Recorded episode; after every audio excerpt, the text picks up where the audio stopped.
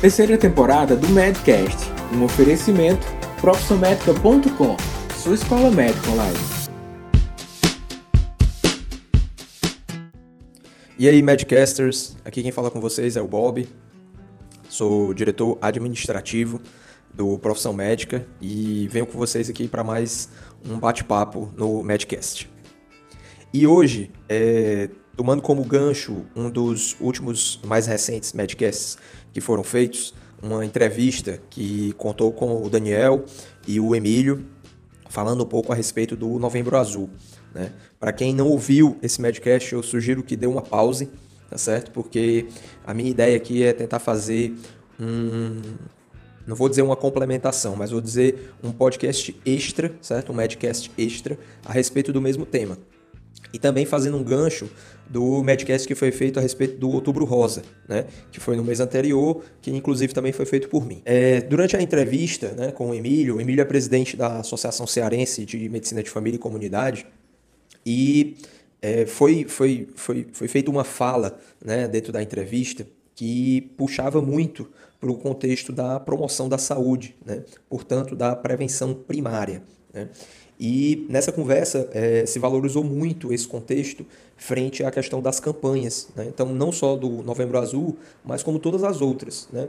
Todas essas campanhas que existem né, a cada mês, então, agora nós temos, por exemplo, é, nós temos campanhas é, em, em, alguns meses que falam sobre a questão da prevenção do suicídio, né? Nós temos, então, a do Novembro Azul, que fala sobre a saúde do homem, Outubro Rosa, a saúde da mulher. Então, assim, essas campanhas, elas têm como mote né, a, o debate de saúde dando foco a uma população específica seja ela acometida por uma situação, como por exemplo a questão do suicídio, ou simplesmente um grupo, né, como por exemplo o grupo dos homens ou o grupo das mulheres. E isso é muito positivo, né, porque fomenta a questão de você bater na tecla das pessoas realmente se cuidarem. Mas na entrevista do Emílio, a gente percebe que é, realmente essa, essa questão, essa conotação do se cuidar, às vezes ela fica é, pervertida né, por um foco que às vezes se dá é, para a prevenção de câncer. Né? Então, no caso do outubro rosa, o câncer de mama, o câncer do colo uterino e, no caso do novembro azul, o câncer de próstata. Né? E isso é muito ruim, né? porque vai, vai, é, é, vai na contramão da promoção da saúde. Né? Promover saúde não é simplesmente prevenir doença. Né? E muitas vezes essa questão da prevenção de doenças, né, que se dá através da prevenção secundária, né, através dos rastreios, dos screenings, eles são muito questionados. E é isso exatamente esses questionamentos sobre os screenings, especificamente sobre o Novembro Azul, que a gente vai colocar como mote aqui do Madcast, que eu quero falar com vocês, beleza? Então, roda aí o Titum, Daniel. Bom, então, é, falando especificamente sobre a questão dos screenings, né? Então, onde é que está o problema, né? Então, o conceito de prevenção secundária, ele se baseia exatamente nessa questão dos rastreios, dos screenings, né? E isso é, tem evoluído de forma muito rápida, né, com o surgimento de novas tecnologias que talvez aí possibilitariam o diagnóstico precoce de determinadas patologias e que aos poucos elas seriam investigadas para de fato poder se existir uma intervenção. O que é que eu estou querendo dizer com isso? E aí eu vou pontuar especificamente a questão do Novembro Azul. Então, a, a, a, a, a perversão do Novembro Azul é dizer que o Novembro Azul é prevenir o câncer de próstata, certo? E aí, nesse sentido, o que é que se orienta? PSA e toque retal. Pois, ao longo dos anos, é, estudos mostraram né, que o, você solicitar o PSA e você fazer o toque retal para homens acima de uma determinada faixa etária, que isso aí também varia muito de acordo com, de acordo com de onde você está pesquisando, né? mas vamos colocar aí em torno dos 45 anos, paciente que não tem história familiar. Ou seja, você faz um rastreio na população em geral. Né? O paciente não tem sintomas, né? e aí você indica o PSA e o toque retal como se aquilo fosse uma coisa obrigatória. Então, olha, para você, quando completar 45 anos, você agora todo ano tem que fazer PSA e toque retal. Então, isso é o screening, certo? E aí, para que serve o screening? Então, na teoria, você vai encontrar homens assintomáticos que tenham lesões muito é, é, inócuas, né? Ainda eles não, enfim, elas não dão sintomas, elas são ainda muito precoces. E aí você localiza essas lesões e você faz intervenções. Só que aí onde é que está o problema? O problema está que, primeiro, o PSA ele tem muitos resultados falsos positivos. Né? Então, começa daí o problema. Então, ou seja, você vai desconfiar, porque aí veja bem, quando se fala em prevenção secundária, não se fala em diagnóstico, certo?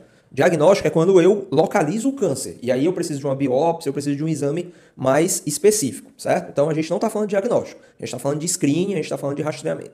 Beleza. Então, você tem muitos falsos positivos. Então, o conceito de falso positivo não se direciona especificamente a diagnóstico, tá certo? Você tem falso positivo no contexto de um exame alterado. Ou seja, você tem um PSA elevado ou você tem um toque retal que você, digamos, detectou ali uma nodulação. Beleza. Aí o que é que acontece com esse paciente? Aí, então, o primeiro problema, os falsos positivos. Segundo problema, então, esse paciente ele já fica sob um peso de ansiedade, porque o paciente entende, o paciente leigo, ele não é médico, certo? Então ele não tem todos esses conceitos sobre prevenção, sobre falsos positivos, sobre sobrediagnóstico, ele não tem nada disso. Então na hora que você diz, olha, o seu exame está alterado, porque aí você vai ter que dizer, né? Ó, seu exame está alterado. Ou então, se ele olhar lá no laboratório o PSA e o valor de referência, ele mesmo já vai saber que está alterado. E aí na cabeça dele, o que é que ele pensa? Eu tenho câncer. Né? Esse é o pensamento. Eu tenho câncer, né? eu quero cuidar disso logo. E aí você vai gerar, você vai colocar ele agora numa fila, né? e aí nós estamos falando de SUS, e infelizmente nós temos filas e elas são muitas. Você vai colocar o paciente numa fila para que ele faça um ultrassom e para que possivelmente ele faça uma biópsia. E aí, beleza, e haja tempo, e esse paciente, eu tô com câncer, eu tô com câncer, gerando toda essa ansiedade, essa expectativa. E aí, quando o cara finalmente consegue fazer o ultrassom e a biópsia, dá negativo. Porque ele era um falso positivo. Então, você submeteu o paciente a um estresse que levou muito tempo devido à questão de filas e tudo mais, e aí no final das contas não era câncer. Ou o pior, o paciente é diagnosticado com câncer? Aí vamos lá. E aí já vamos passar para o terceiro problema agora. O segundo problema foi intervenções desnecessárias. O paciente foi submetido a uma biópsia que tem que pode ter consequências como uma prostatite, uma infecção na próstata, que aí pode realmente levar a um problema, uma disfunção erétil. Então, biópsia não é algo inócuo, tá certo? Mesmo ultrassom de próstata, há quem diga que tem seus efeitos colaterais no que tange é, a, a, estimulação e a questão da, da, da atividade sexual masculina. Mas tudo bem, vamos dizer que o ultrassom não tenha, vamos dizer que a biópsia tenha. Né? Beleza. E aí esse paciente que veio com um valor negativo, ele teve todo esse estresse aí, então foi o segundo problema. Terceiro problema, o exame dá positivo. Né? A biópsia ela dá ali um, um, um valor de mensuração é, em que supõe-se que realmente seja um câncer, só que não é um câncer tão agressivo. Né? E aí você vai dizer para o paciente, olha, você está com câncer, só que ele não é tão agressivo, e aí o senhor que vai saber aí se o senhor vai querer tirar sua próstata ou não. Bom, o cara tem câncer, né? Quem é que não, quem é que vai querer ficar vivendo com câncer? Né? E aí tem a questão do sobretratamento, né? o conceito de sobretratamento. Que, qual é o problema do sobretratamento? É, você faz o tratamento para uma patologia, no caso um câncer é, indolente, ou seja, que ele teria uma evolução tão lenta que ele não levaria sequer a sintomas. Vamos lembrar que esse paciente, lá no começo, quando ele foi rastreado, ele não tinha sintomas, ou ele não tinha sintomas significativos. E aí, lembrando que sintomas na próstata são aqueles sintomas relacionados à urina, né? Jato fraco, noctúria, né? É, necessidade de fazer força para poder iniciar a micção, então tudo isso. Então, ele não tinha significativamente é, sintomas nesse aspecto.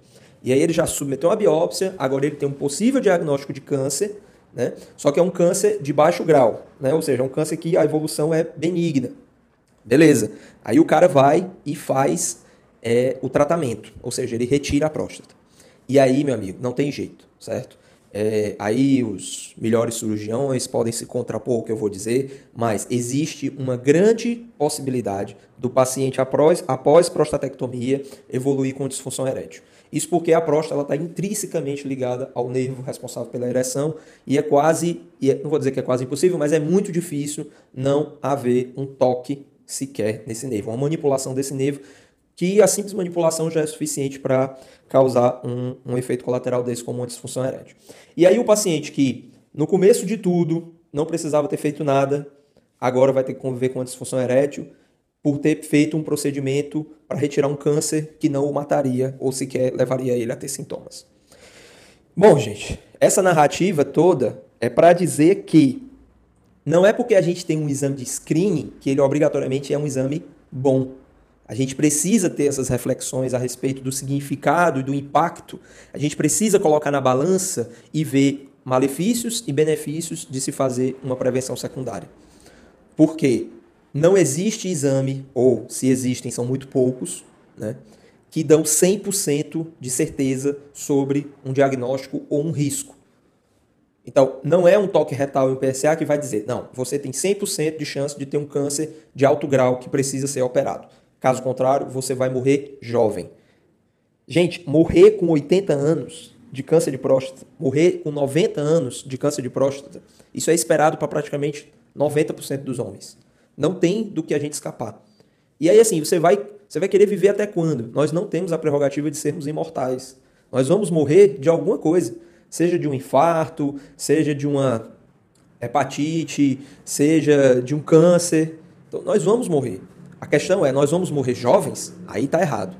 Mas nós vamos morrer com 80, 90 anos, com a nossa vida é, completa, na sua plenitude? Então, meu amigo, nós cumprimos o nosso papel nesse mundo e nós não precisamos ir batalhar contra o processo natural que é o morrer.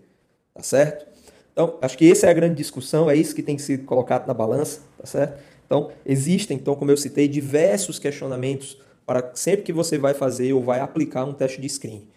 Então, saber os falsos positivos, sobre diagnóstico, sobre tratamento, o tempo que o paciente vai levar, ou seja, o acesso dentro do serviço de saúde para que ele possa ter a conclusão daquela investigação.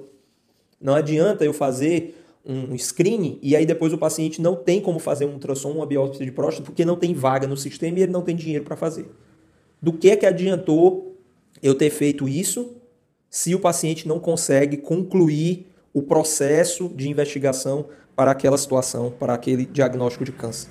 Então eu só vou estar tá gerando mal-estar, ansiedade naquele paciente. Ou seja, eu vou estar ferindo um princípio ético que é primeiro não fazer mal. Tá certo? Então, gente, é um assunto muito complexo, tá certo? Cada situação de screening que a gente tem hoje, ela faz com que a gente tenha que repensar sobre isso.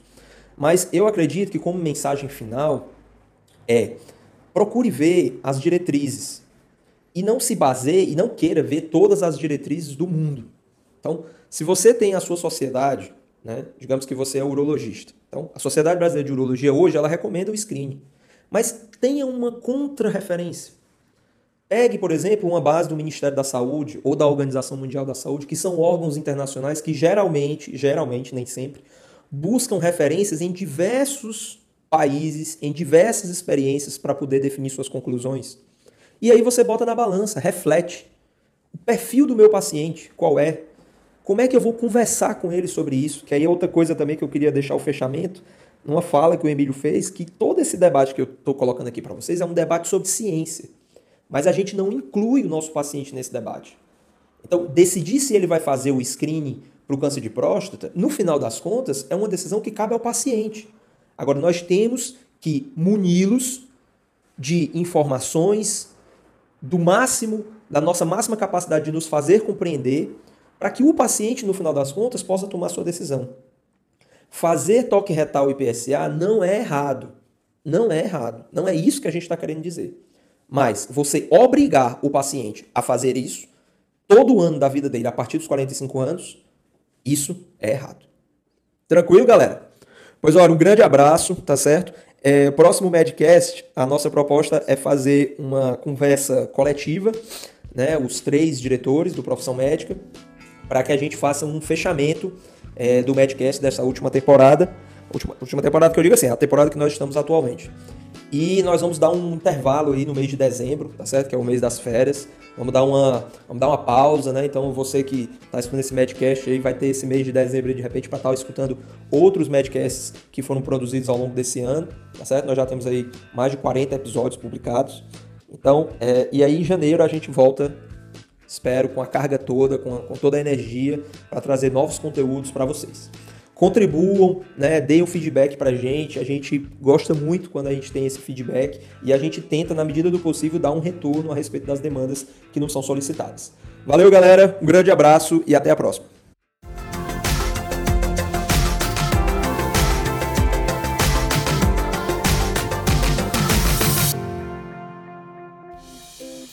E aí, Madcaster? Espero que você tenha gostado de mais este episódio. Agora, entra lá no nosso blog profissionmedica.com.br/blog. Lá você tem a possibilidade de entrar na nossa lista de e-mails. Quem faz parte da nossa lista de e-mails recebe conteúdo adicional, web aulas, conteúdos em textos e e-books. Forte abraço e a gente se encontra lá no blog.